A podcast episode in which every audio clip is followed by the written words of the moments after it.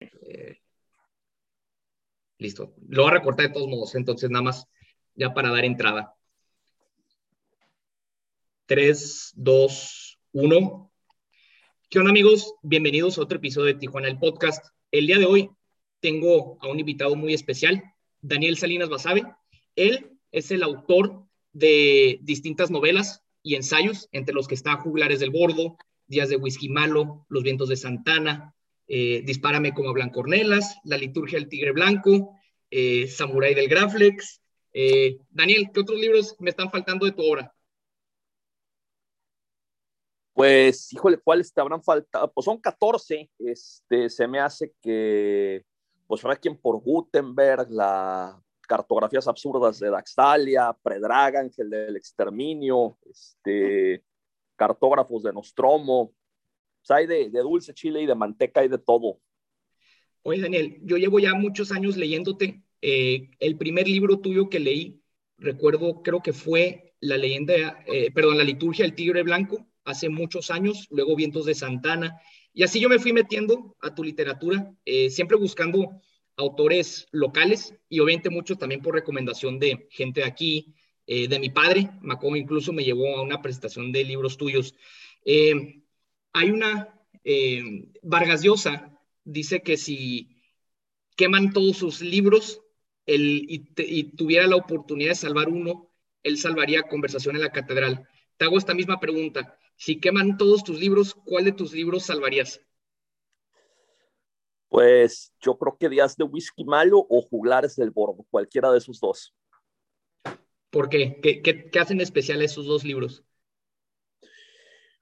Pues eh, marcan, un, marcan un umbral, quizá por, eh, por lo, lo, lejos que me llevaron. Este, vaya, todos, todos son como, todos los libros son como barcos de papel que, que un día dejas zarpar de un puerto, como una botella que arrojas al, al mar y no sabes a dónde va a llegar, o sea, no sabes si se va a, hundir frente a tus ojos pero pues finalmente esos dos libros son los que llegaron a, islas más improbables, a puertos más improbables y más lejanos, y que además son los que de una u otra forma cierran narraciones quizá más fuertes, más, más personales. Este, es difícil, la verdad las cosas. Este, quizá lo, lo políticamente correcto sería decirte, no, cualquiera de los 14, no, eso sí, eso sería una mentira. La verdad es que no cualquiera de los 14. Hay, dentro de esos 14, hay libros por los que no me, no me inmolaría, o sea, son libros de, de, coyuntura libros de, de, contexto, como, como puede ser el último, que es Furtividad bajo palabra, que realmente es un libro de periodismo cultural, o como en su momento fue Mitos del Bicentenario, que tuvo mucho sentido por ser el primero, pero te lo juro, yo creo que si tuviera que llevarme a esa improbable isla desierta, que a lo mejor son las Islas Coronado aquí para poder seguir mirando Tijuana desde la distancia, yo creo que me llevaría, yo creo que me llevaría días, de whisky malo jugarse el bordo, cualquiera de esos dos, tiro la moneda, ahí o sol. Y mira, esos dos libros, es más, creo que son mis, mis preferidos eh, de tus libros.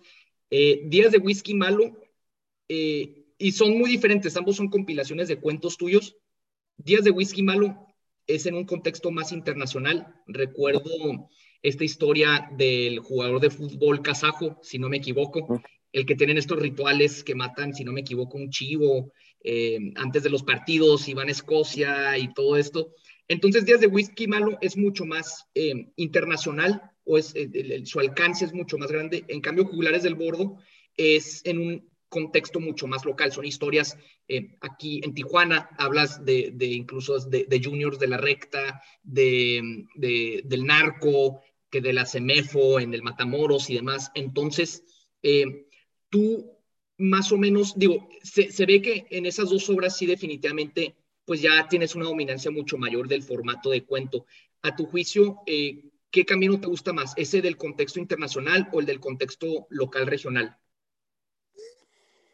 Bueno, si le echamos números, ahora sí que si lo, dejamos a las frías estadísticas, de la, respuesta sería que, me, que, le, he dado más profundidad a lo local, porque pues, definitivamente Baja California ha sido mi territorio narrativo, es decir, muchos de los cuentos que, he escrito eh, tienen como, como escenario la, frontera baja californiana, pero quizá Días de Whisky Malo es, es en donde hay, donde hay más, uh, más narraciones que ocurren en lugares lejanos o en lugares que nunca he visitado, como, como Kazajistán o un pueblo, un, un hipotético pueblo del medio oeste americano.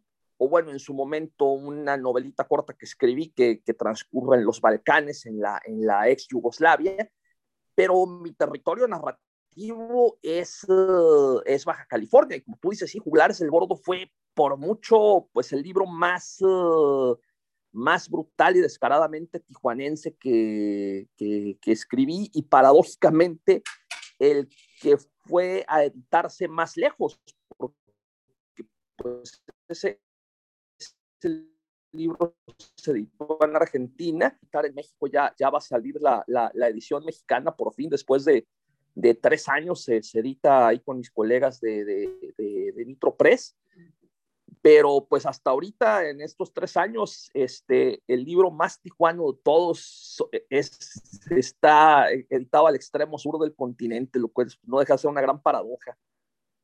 Qué interesante, y sobre todo... Eh porque Tijuana, pues digo, tiene escritores conocidos, tiene Federico Campbell, a Luis Humberto Crossway, eh, que todos pues hablan en general de lo que ocurre aquí en la ciudad, pero híjole, creo que vivimos en una ciudad con tantas historias que no hemos terminado de contar.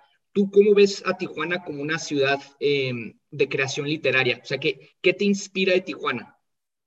pues que es como un tornado de almas. Este, ahora sí que como, como la, la rolita de Mega de Tornado of Souls, este, es así como, como una grandísima licuadora de, de, destinos cruzados. Este, todo el tiempo es como si las calles, como si las esquinas te, te estuvieran narrando, narrando historias al oído. Es decir, para mí mi, mi, mejor, mi mejor escuela fue, fue caminar las calles de Tijuana y, y caminarlas como reportero sobre todo, porque pues es un sinfín de, insisto, de destinos cruzados, de caminos de vida, este, de, historias extremas, algunas muy desgarradoras, algunas muy crudas, pero sobre todo también, también historias conmovedoras, también muchas historias de, de, esperanza y que bueno, en el fondo, si le echamos un ojo casi en cualquier contexto tijuanense que te encuentres aquí en tu calle, en tu lugar de trabajo, este, en, donde vayas, en cualquier grupo de tijuanenses que estemos juntos, este, encontrarás uh, caminos de vida bastante improbables que bifurcaron aquí por, por alguna casualidad o algo, algo que era, insisto, verdaderamente improbable, ¿no? O sea, es así como que aquí la aleatoriedad se lleva pesado, aquí la aleatoriedad juega bromas pesadas y aquí la aleatoriedad teje, se avienta un tejido realmente, realmente complejo, ¿no? Este, simplemente salgo al parque de, la colonia para pasear el perro y bueno, to, toda la gente que, que, veo, de dónde vienen, este, las voces que escuchas y te das cuenta que pues, somos eso, ¿no? El, el grandísimo tornado de almas que aquí fueron a, a bifurcar, ¿no? O sea, como como un montón de ríos que de pronto están desembocando en un mismo afluente.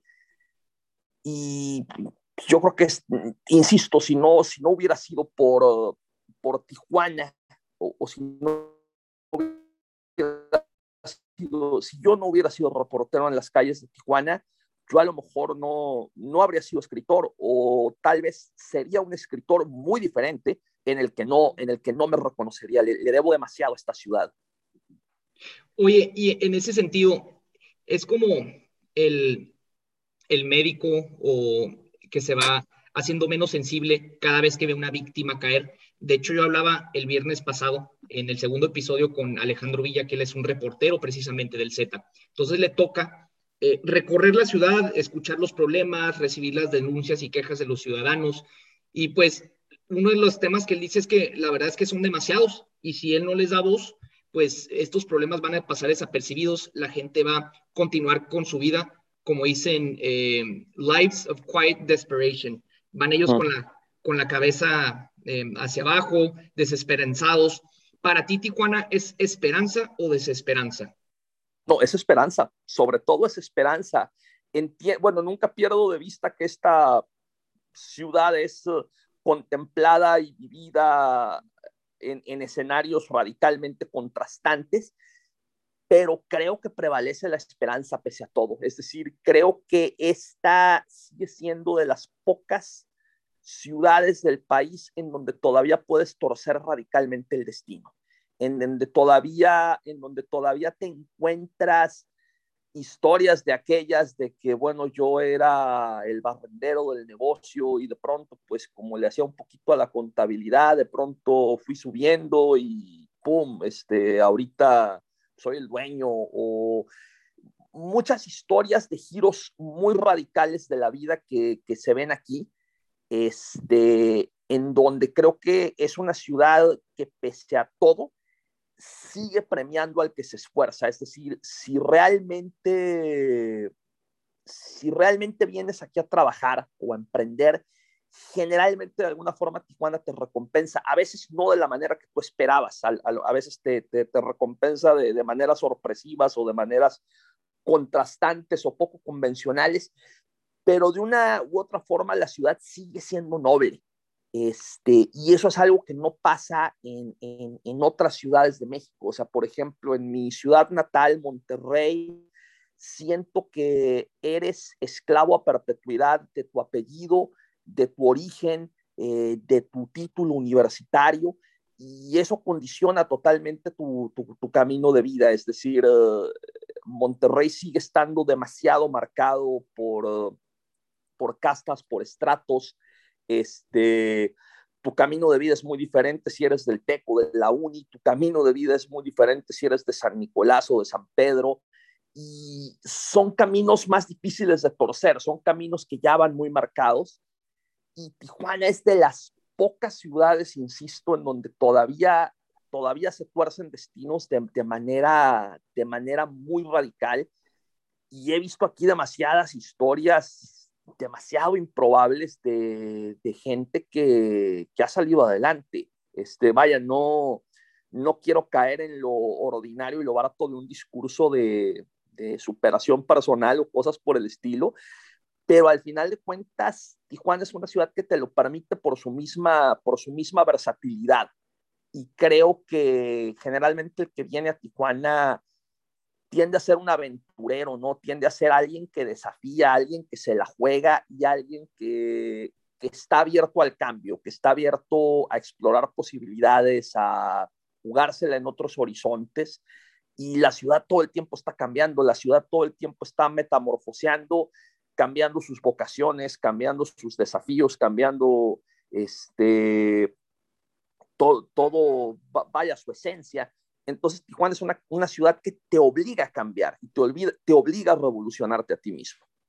Eso me encanta y creo que ese es uno de los propósitos de este podcast, de este espacio, el ir eh, definiendo una narrativa en torno a Tijuana. Quizás somos una ciudad tan cambiante que no podemos encajar en una sola, como pues sí lo tiene una ciudad, puede que como Monterrey, como la Ciudad de México, pero Tijuana es una diversidad de historias y estamos en un punto muy eh, peculiar geográfico, porque pues somos el, el primer rincón de Latinoamérica, somos la puerta de entrada hacia Estados Unidos y pues una de las economías más, o la, el estado más próspero de, de Estados Unidos y de, pues, del mundo. Entonces, pues Tijuana eh, está en esa posición que a su vez, pues también es una maldición, ¿no? Porque precisamente el, el estar en donde estamos, pues facilita el que exista todo el tipo eh, pues, el crimen organizado, el contrabando, el vicio. De hecho, pues esta ciudad nace a través del vicio.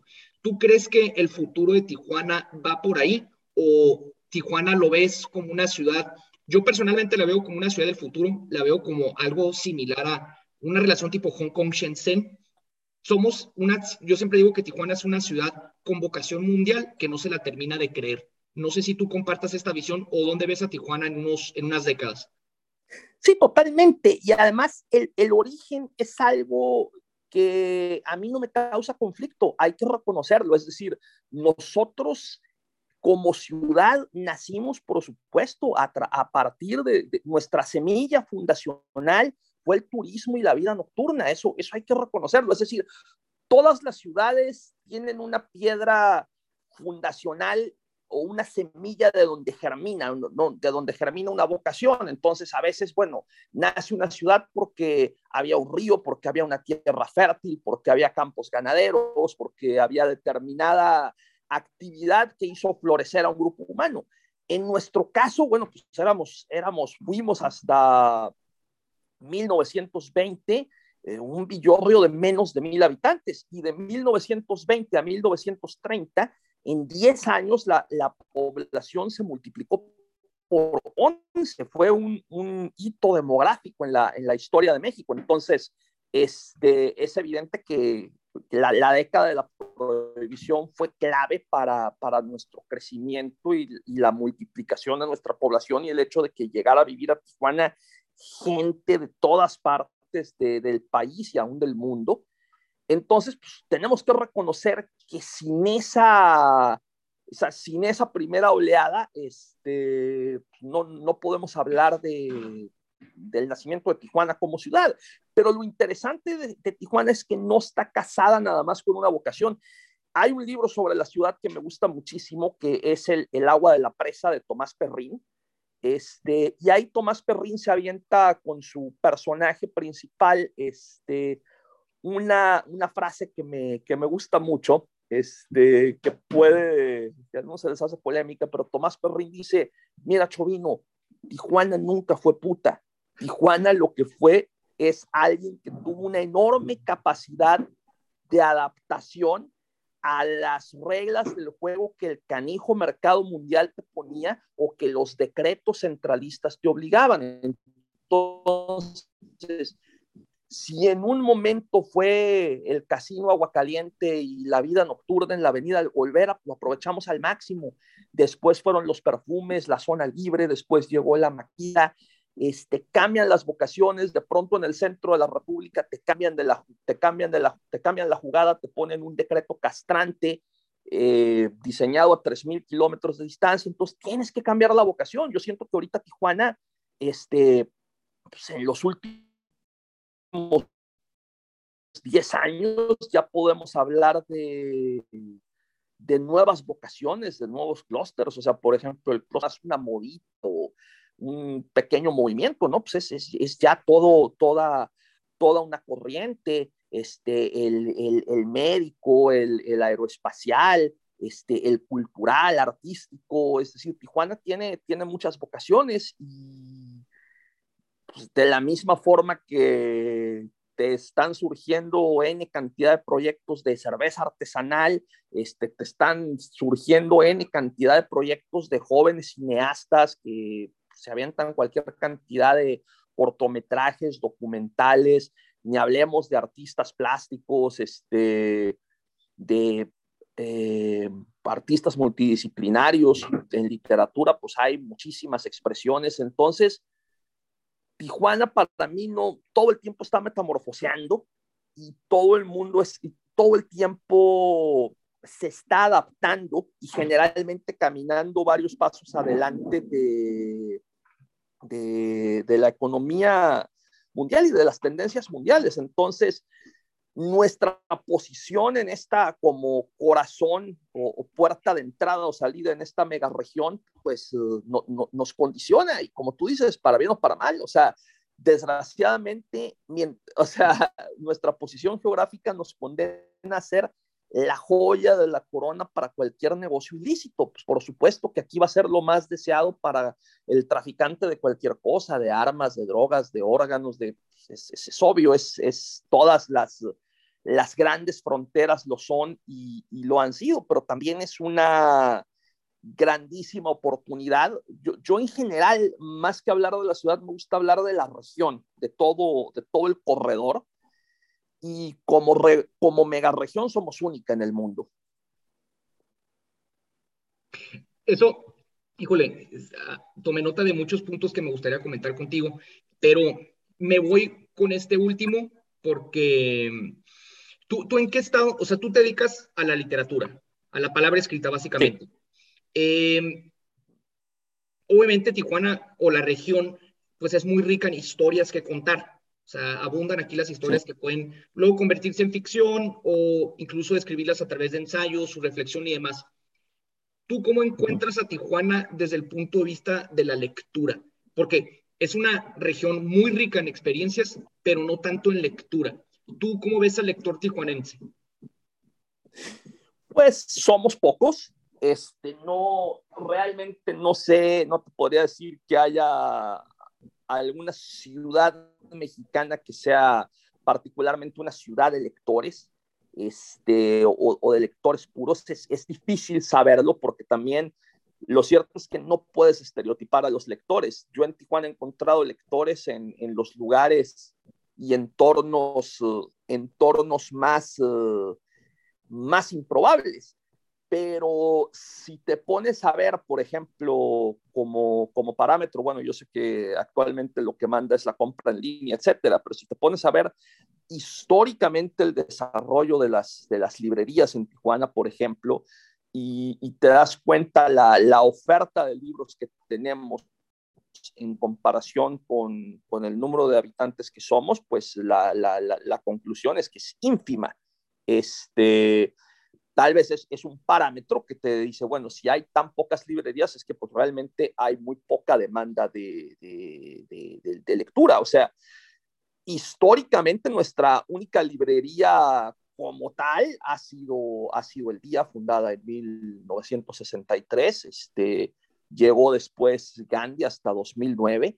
Este, y ha habido otros proyectos uh, consistentes, pequeños, este, algunos, eh, algunos inestables, por ejemplo, pues lo que hizo Vianet Medina con Sor Juana, este, lo que está haciendo René Castillo, el grafógrafo, este, que aparte organiza para mí el evento de, lectura independiente más importante, como es la, Feria del, Libro Antiguo, que, que, organizaba cada otoño y que es una, para mí es, es, la feria que más me gusta, o pues otros proyectos que se han, que se impulsado, es, normalmente son muy pocas librerías, es decir, cuando tú, tú comparas eh, la cantidad de libros y la oferta de libros a la que tienes acceso en la Ciudad de México, o ya no digamos en Buenos Aires, que ahí sí, bueno, es, es ahí me da una envidia enorme, o, Madrid, pues tienes que concluir que realmente en Tijuana tienes poco, poco, poco acceso.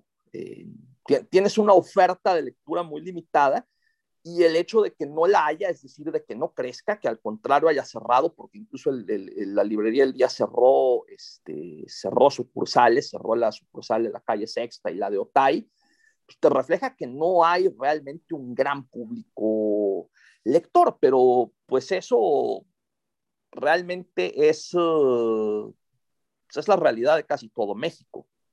En ese sentido no, no somos exclusivos, pero vuelvo a lo mismo. Tijuana casi no tiene fenómenos de masas, además. Este, casi todos los, los fenómenos aquí son, uh, son reducidos. Yo creo que nuestro único verdadero fenómeno de masas es la, la, línea para cruzar Estados Unidos, es decir, es como que lo único que, que reúne a decenas de miles de tijuanenses todos los días en pos de un mismo objetivo, porque hasta las aficiones a los deportes aquí son reducidas, o sea, la afición a Cholos Quincles, comparada, por ejemplo, con fenómenos como Tigres o Rayados en Monterrey, pues es, es algo muy, muy menor, es algo apenas. Y lo mismo las aficiones a los deportes o a ciertas actividades, ¿no? Que son como submundos, como pequeñas esferas, mundos pequeños que existen, pero que no llegan a ser masivos. De una u otra forma, todos los que estamos en el mundo del libro en Tijuana nos, conocemos, nos vemos las caras. Hay, hay esfuerzos loables, insisto, hace poco eh, se impulsó un proyecto de abrir una, librería por la zona este, en, en el Gato Bronco. Este, y entonces cuando tú crees que no hay lectores, cuando tú crees que, que esta es una ciudad desierta de lectores, pues no, la verdad es que sí existen. Sin embargo, por ejemplo, en el lugar donde transcurre mi vida diaria, que es Rosarito, no hay librerías, o sea, no hay una librería propiamente establecida. Hay una papelería que vende libros, hay un café que tiene libros usados para, para consulta, pero no hay una librería como tal en Rosarito, por ejemplo. Entonces, en el lugar donde transcurre mi vida diaria, en muchos kilómetros a la redonda, no hay una sola librería. Este, y la biblioteca de Rosarito, por ejemplo, ese es otro parámetro. Eh, las bibliotecas públicas, este, pues caray, son, son lastimosas, son muy tristes. La biblioteca pública de aquí de Rosarito, la Belardo Rodríguez, es menos que miserable. Y hace poco precisamente estuve haciendo trabajo voluntario para el IMAC, en donde estuve haciendo entrevistas con varios de los bibliotecarios y bibliotecarias más, más veteranas de Tijuana. Y la realidad que enfrentan es muy triste, o sea, una total falta de apoyo, un, total desinterés y al final de cuentas ya sabemos que en la esfera de lo público, este, las bibliotecas y específicamente la cultura generalmente va a la cola de la cola de la cola de, las prioridades de un gobierno. Oye, súper interesante todo lo que me dices y me gustaría esto llevarlo a un nivel macro, porque la crisis de la lectura y el lector, pues como bien dices, no es exclusivo de, de Tijuana, tampoco de México, sino de todo el mundo. Y de hecho, en, en un libro tuyo que acabo de terminar de leer, eh, el de el, lector desolado, eh, tiene, un, tiene un título eh, amplio. Bajo la luz de una estrella muerta. Bajo, luz, bajo la luz de una estrella muerta, justo pues, básicamente todo ese libro lo dedicas a, ese tema, o sea, acerca de cómo el lector ha ido evolucionando em, y pues se ha ido reducido el, se, ha ido reducido el, número de lectores, digo también porque somos muchas más personas, quizá eh, en, términos de porcentajes seguimos siendo los mismos que hace 100 años en proporción al crecimiento de la población.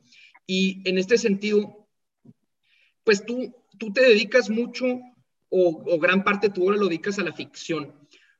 ¿Tú crees que la ficción o, la novela todavía tiene un rol importante que jugar en el siglo XXI? Esto te lo digo porque parece ser que muchos escritores se han volcado ya no tanto a la escritura de la novela, sino al, al videojuego, a la película, a la serie de televisión. ¿Tú crees que toda la novela tiene un papel relevante en pleno siglo XXI? sí, sí lo sigue teniendo porque generalmente suele ser la, la semilla de la historia, es decir, generalmente todo lo que después se convierte en película, en serie, a lo mejor en videojuego, este, nació a partir de, de, una novela. Este, lo que pasa es que, bueno, durante mucho tiempo, es decir, eh, eh, quizá en el siglo XIX, que fue el gran auge de la novela, eh, pues el libro era la, casi la única alternativa de, evasión y de, de, entretenimiento. Entonces, pues podemos entender, como lo planteó en ese libro, que un personaje como, como Emma Bovary de, de Gustave Flaubert fuera una lectora empedernida, porque bueno, en su pequeña aldea normanda, este, esa era su única alternativa de, evasión, como también su biblioteca era la única alternativa de, eh, evasión para, para, Alonso Quijano, un, hidalgo de principios del siglo XVII, en una, en una, en una aldea manchega. Este, y ahorita pues compites con un caleidoscopio que te ofrece millones y millones de alternativas de, evasión. O sea, simplemente en el telefonito este donde estoy hablando contigo en este momento, pues caray, ¿cuántas alternativas tengo en este pequeño Alep borgiano para, para fugarme si quiero? O sea, todas las series, todos los videojuegos, este, todas las canciones, todos los videos, simplemente tu, tu, tu menú de evasión es infinita es, es decir, hoy en día yo, yo, no puedo concebir que alguien pueda decir que se aburre actualmente. O sea, aburrirse es imposible cuando tienes tantas cosas que ver.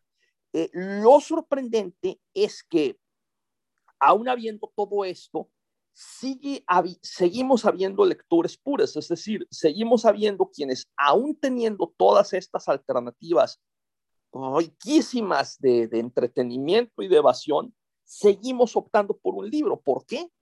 Yo insisto que porque el, libro te proporciona un nivel de introspección, de gimnasia mental, te lleva a cruzar umbrales que otras formas de, expresión, al menos en mi caso, no, no, no, lo, no lo consiguen. Y entonces se puede caer muy fácil en el típico estereotipo de decir, no, pues es que, es que los jóvenes ya no leen, eh, lo cual es una grandísima mentira porque uno de los mayores nichos de lectura actualmente está entre los jóvenes. Este, y lo puedes ver en simplemente cuando vino, eh, me acuerdo George R. Martin de, Game of Thrones a, Guadalajara, este, pues bueno, me tocó ver filas kilométricas de adolescentes, treceañeros, catorceañeros que se quedaron a dormir eh, para poder verlo. Y eran treceañeros que iban con el tamalote del libro bajo el brazo para que se los firmara. Tú ves ahorita en la mayoría de las librerías hay una sección de literatura juvenil eh, que, en, mis tiempos no la había. O sea, nosotros no, no, se, eh, para los nacidos en los 70 no hubo propiamente una literatura juvenil como si la hay para la generación Harry Potter. Todo este fenómeno de los booktubers por uh, frívolo que les pueda resultar, te habla de que hay jóvenes leyendo a mí me sorprendió mucho ahora en esta pandemia eh, la cantidad de clubes de lectura en línea que se organizaron y clubes de lectura en donde había gente de todas partes del mundo.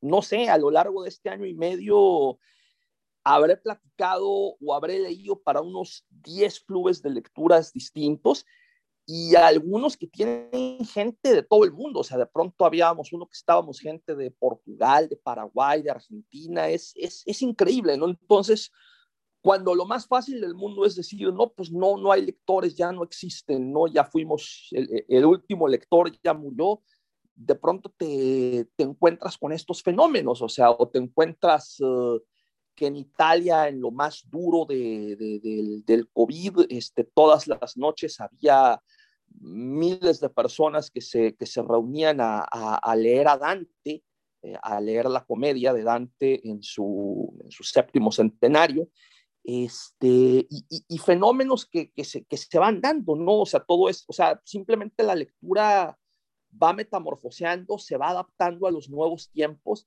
pero sobrevive. Es, es, no, no, no la vas a, no vas a matar a la, a la literatura como forma de expresión, o al menos no pronto. Me encanta eso, me encanta eso porque yo soy también fiel creyente de eso, yo me considero lector ante todo y a, a, veces me gustaría ser mucho más disciplinado, creo que también soy víctima pues de todo el contenido actual que tenemos. Yo soy, por ejemplo, muy fan del formato de los podcasts, me gusta mucho Twitter. Eh, a tu juicio, ¿tú crees que estas herramientas ofrecen una buena alternativa a la lectura. Te lo digo porque justo hoy en la mañana leía un tuit que decía eh, acerca de cómo eh, el libro impreso, eh, originado obviamente con Gutenberg, como tú bien sabes, y que te encanta discutir eso en tu libro, cómo el, libro impreso es un formato de, es, un, es un formato más para acceder a información, sea esta a través de la ficción o la no ficción y demás. Y dice, de esta, forma, el podcast, eh, los videos, los tweets, ya se posicionan también como una alternativa a, eh, a, esta fuente de acceso a la información. ¿Tú crees que están en un nivel similar estos formatos o la lectura sí tiene un poco más de, de vaya, de valor intrínseco? Bueno, todo es lectura, o sea, incluso los 140 caracteres de un tweet es lectura. O sea, mientras esté utilizando palabras, esté utilizando letras, podemos hablar de que es lectura.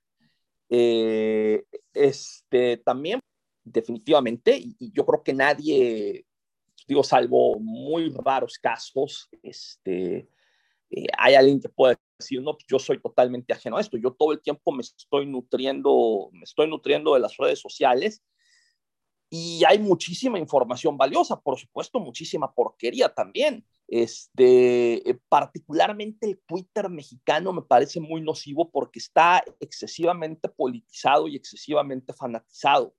Entonces, uh, realmente cuando uno se pone a ver las, las, las tendencias o los, los, los, los, hashtags, los trend topics del, del, Twitter mexicano, pues realmente es patético, ¿no? Porque aparte parece que, que todo se deriva de la mañanera y a partir de ahí es, ahí, así se va a normar la, la, discusión de, del día, que es, es, es un nivel de discusión muy bajo pero que al final de cuentas es un ágora, ¿no? Como el ágora ateniense en donde todo el mundo está intercambiando. Entonces, yo me pongo a pensar, bueno, pues sí, las redes sociales tienen una carga muy nociva, eh, pueden generar también una adicción muy nociva. De hecho, sobre eso escribe hoy Antonio Ortuño en, El País, que paradójicamente Ortuño hace poco más de una semana anunció su retiro de Facebook y su retiro de las redes sociales, dijo ya nada más que alguien más le iba a manejar sus redes únicamente para dar avisos de compartir columnas o de hacer publicidad de presentaciones, etcétera, pero él personalmente se retira de las redes.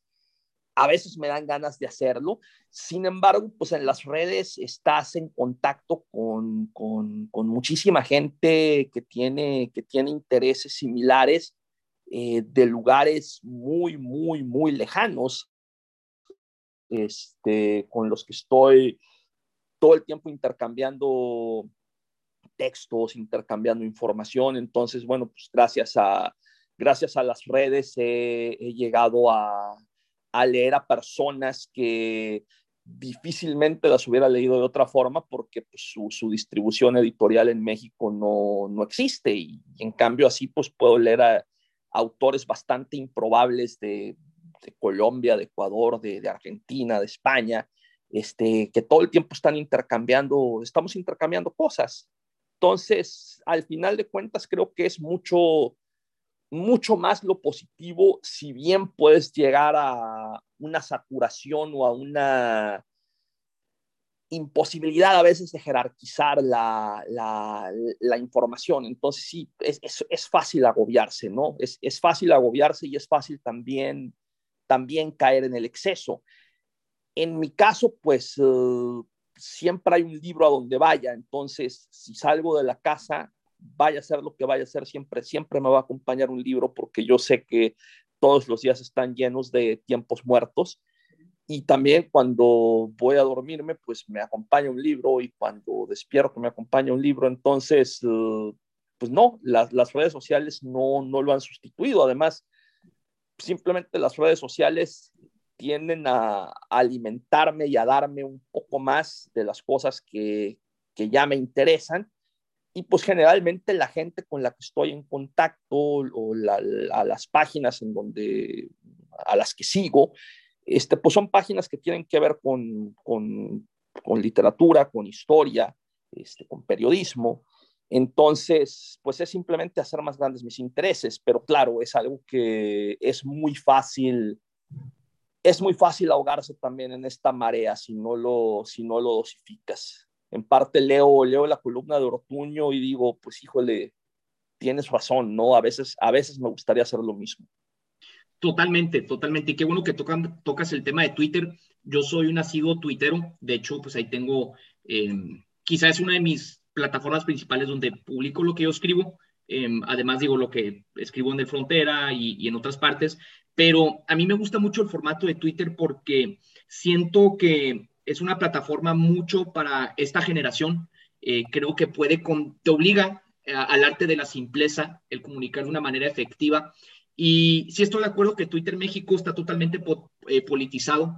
Es un nivel de discusión muy bajo. Yo te confieso que tengo varias cuentas de Twitter eh, tengo mi cuenta personal, pero también tengo una cuenta anónima donde estoy totalmente alejado de Twitter México. Estoy en, en, en, en Twitter, no Estados Unidos, sino Twitter en, en torno a otras conversaciones. Y como tú bien sabes, el algoritmo de estas redes sociales te va encaminando en torno al eh, el contenido que tú estás consumiendo, de tal manera que a mí me llevó, esto, eh, ahora sí que las redes sociales son como agujeros del conejo que vas destapando y terminé eh, de una manera muy interesante en una comunidad precisamente de escritores.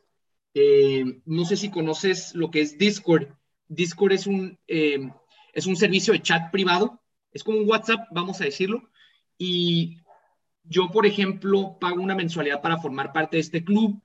ahí discutimos de muchos temas, hablamos de la escritura, van recomendando cosas y se va formando como una comunidad. Y tú más o menos eso mencionabas ahorita que es a través de las redes sociales donde tú pues puedes encontrarte con gente de todas partes del mundo para intercambiar eh, obras. Tanto ellos leen lo tuyo como tú lees lo suyo.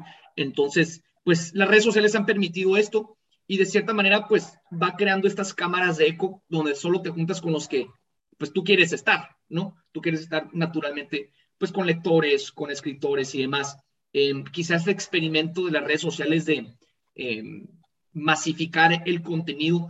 Yo sí veo un escenario donde todo eso llega a su fin quizá la próxima década. Yo creo que lo que sigue en esta próxima década es la formación de comunidades descentralizadas. No sé si tú ves estas tendencias en torno a tu industria. Bueno, todo, todo obviamente se, se, se sectariza, se va, es decir, el, el, el, agua busca su cauce, ¿no? este, y los que tenemos intereses comunes, obviamente lo, buscamos. Es decir, hay, hay temas que, que, pueden pasarme al lado y si no me interesan, pues no, no, ni aunque me obligues me van a interesar.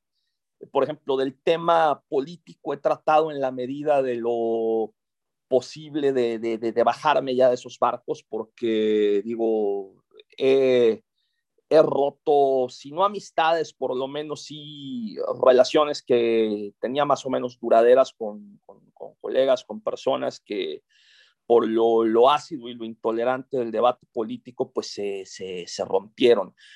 Yo creo que las redes sociales están viviendo pues un auge a lo mejor parecido al que se vivía este, en, en el, con el radio en los años 40 o en los años 50, este, y al final de cuentas, no sé, o sea, tal vez lo que acaba de pasar uh, ahora con, con, con, Zuckerberg, este, tal con, con, con Mark Zuckerberg, sea, sea el, el principio de, del fin de Facebook, no sé, o sea, tal vez, tal vez estamos, estamos llegando a, al ocaso, a la decadencia o a la sombra de, de, Facebook después de toda esta serie de revelaciones que se han hecho.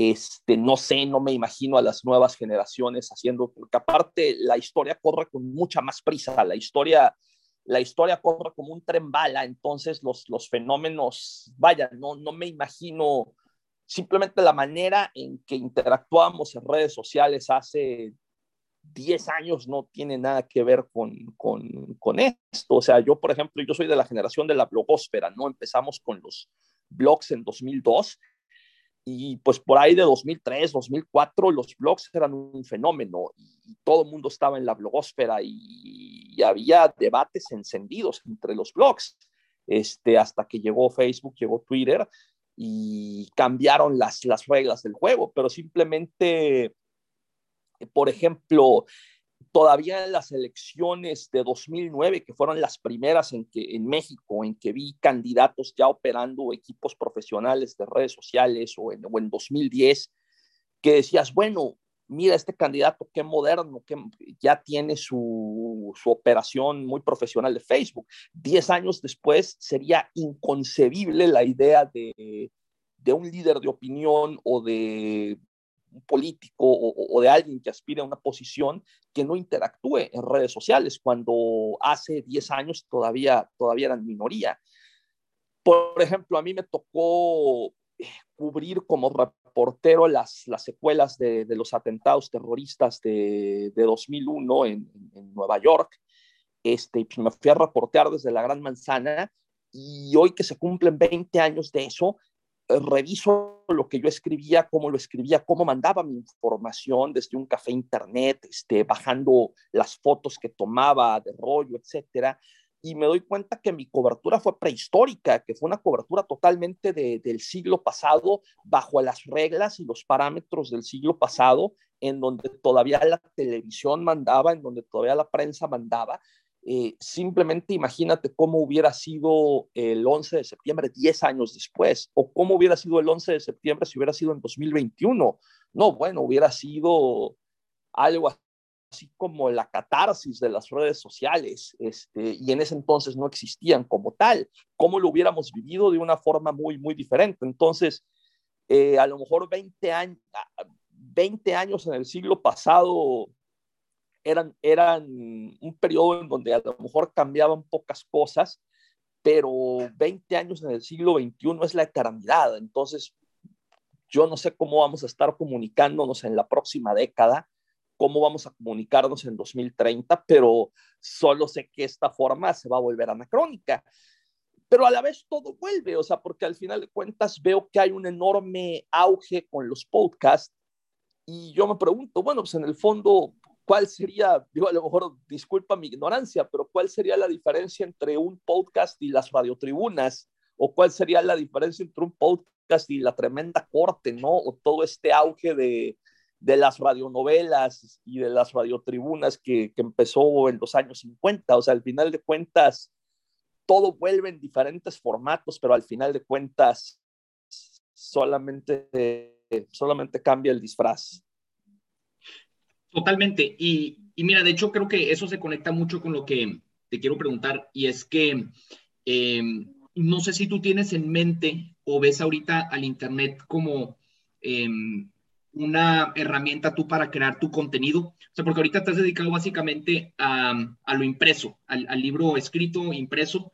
Eh, ¿Tú ves al Internet como está en tus planes el publicar a través de Internet? Te lo digo esto porque vivimos en una época eh, muy interesante donde, pues antes el autor estaba a la merced de la editorial eh, para que publicara sus libros.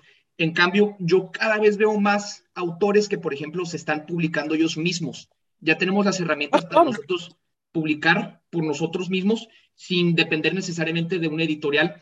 Y, por ejemplo, pienso en herramientas como Gumroad, como Substack, eh, que, o, o, el mismo Amazon, que te imprime tus libros y tú ya sin la necesidad de, de pues, depender de una editorial.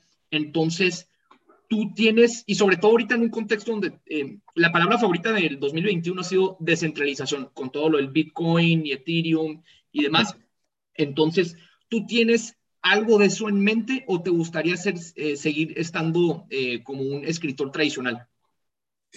Bueno, no sé si soy un escritor tradicional desde el punto de vista en que siempre he publicado en sellos distintos. Claro, sí, nunca me he autopublicado. Bueno, si, a menos de que llames al blog autopublicación, porque finalmente tengo 20 años ininterrumpidos con un blog que escribo desde 2002 y que sigo escribiendo hasta la fecha. Y ahí he publicado cantidad de borradores y cantidad de este, fragmentos e incluso embriones de libros se han publicado, se han publicado ahí. Por supuesto que ahorita cualquiera puede autopublicarse, entonces precisamente por eso el tema de la editorial es no, no necesitas a la editorial para publicar. La editorial de una u otra forma es tu sello de garantía, tu visto bueno. Este, al final de cuentas es, este, si te publicó, es, es un poco como decir, si traes el sello de anagrama, es que necesariamente eres bueno. Es, decir, alguien en quien yo confío me está dando un sello de garantía de que tú vales la pena. O sea, yo no necesito anagrama para, para comprar un libro o yo no necesito anagrama para distribuir un libro. Lo necesito para que me dé un visto bueno. Entonces, porque a mí todo mundo, todo mundo, todo el tiempo me está diciendo, lee mi libro y todo mundo, hay cantidad de de morros que, todo el tiempo me mandan, no, mira, escribí este libro, échale un ojo, escribí, aquí va mi novela, aquí te mando la novela, me la autopubliqué. Y pues sí, te desborda, hay, hay N cantidad. Entonces, aquí, aquí la, la, la, gran pregunta es, bueno, ¿qué leer? O sea, entre ese millón de opciones, ¿qué leer? Y al final de cuentas, lo que la, editorial hace es uh, un criterio de selección. O sea, hay ciertos sellos en los que tengo confianza ciega, porque sé que para publicar ahí este, hubo demasiados filtros. Entonces, pues sí, a lo mejor alguien me puede decir, no, pues mira, me, me autopubliqué mi libro en Amazon y aquí está, y no dudo que pueda ser un libro buenísimo. Y efectivamente en Estados Unidos se está dando ese fenómeno. Pero de una u otra forma, para que ese libro trascienda, va a tener que tener muy buen radiopasillo, muy buen boca a boca, o de plano una grandísima campaña de, de, de, de promoción que, que sea creíble y que pueda derrotar lo que a mí si de pronto me dices, mira, este libro lo publicó Sexto Piso o este libro lo publicó Tusquets, etcétera, y de una u otra forma el sello me está dando a mí una garantía de que ya sé más o menos lo que voy a encontrar y el nivel de lo que voy a encontrar. Entonces, hay ciertas editoriales que no te fallan nunca, que pase lo que pase, o sea, vuelvo al, vuelvo al ejemplo de anagrama, que es mi parámetro, pero es muy difícil que un libro de anagrama te decepcione, o es, es, es muy difícil que un libro de anagrama lo quieras tirar.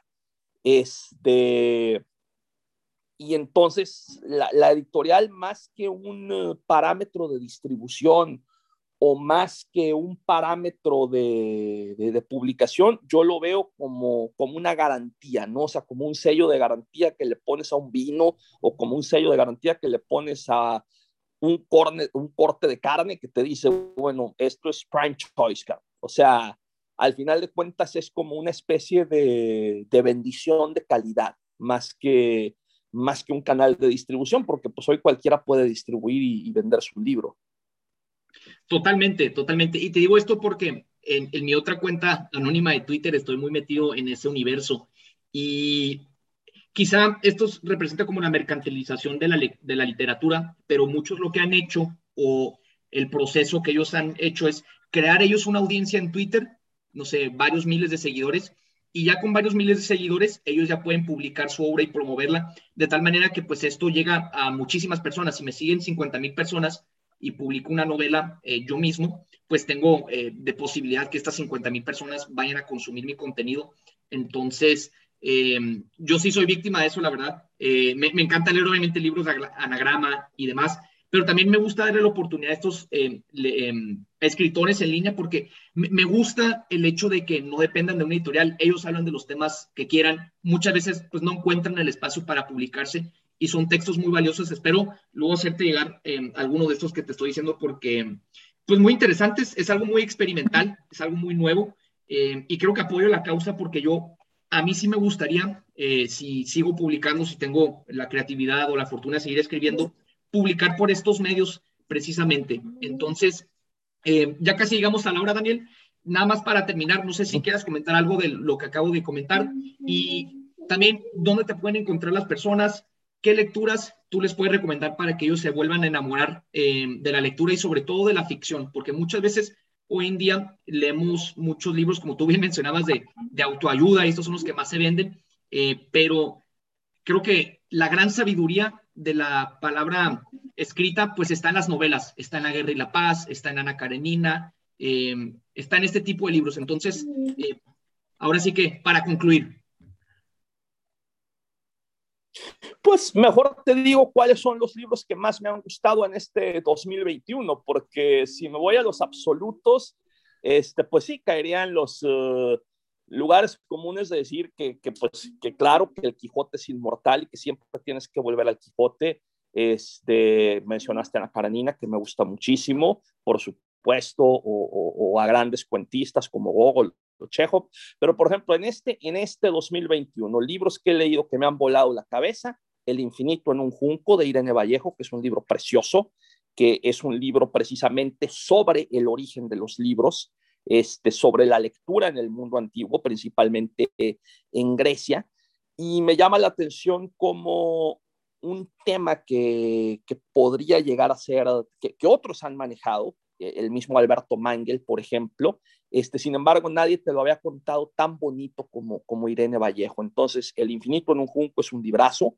Eh, Los que no, de Álvaro Uribe, no confundir con el expresidente colombiano, no, Álvaro Uribe es un grandísimo escritor mexicano, uno de nuestros prosistas más pulcros, más limpios, y un grandísimo prosista de la generación de Juan Villoro, que me parece que no ha sido valorado en su justa dimensión. He leído casi todas sus novelas, este año leí la nueva, Los que no, me gustó muchísimo.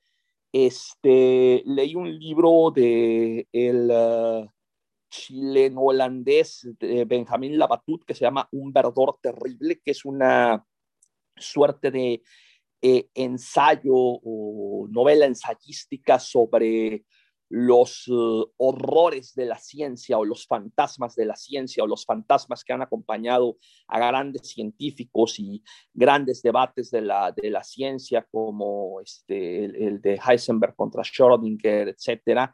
Y otro libro que estoy leyendo ahorita y que lo estoy disfrutando mucho es Seis formas de morir en, en Texas de Marina Perezaba. Este, esos cuatro libros, con esos me quedo en, en, 2000, en, en 2021 y los recomiendo ampliamente. Perfecto, Daniel. Muchísimas gracias por aceptarme la llamada. Eh, ojalá podamos hacer esto más seguido para, sobre todo porque yo estoy interesado también en promover la lectura, sobre todo tu lectura, que yo la verdad que la disfruto muchísimo. Cada que sale un libro tuyo, soy el primero en comprarlo. Voy Cuando al día. quieras, colega, en materia de puesta voy, voy, precisamente a librería el día y pregunto y me dice, no, ya se acabó, vengan dos meses y yo, puta mano, y lo busco en Amazon y pues no está. Entonces, eh, pues yo encantado de seguir promoviendo tu obra, me fascina y creo que eres un referente de la literatura regional y creo que lo seguirás formando, eh, seguirás formando parte de este proceso en las próximas décadas. Entonces, Daniel Salinas Basabe, muchísimas gracias por, por tu tiempo. Un abrazo, Roberto. Muchísimas gracias por tu tiempo, de verdad. Muchas gracias. Hasta luego. Hasta luego. Bye.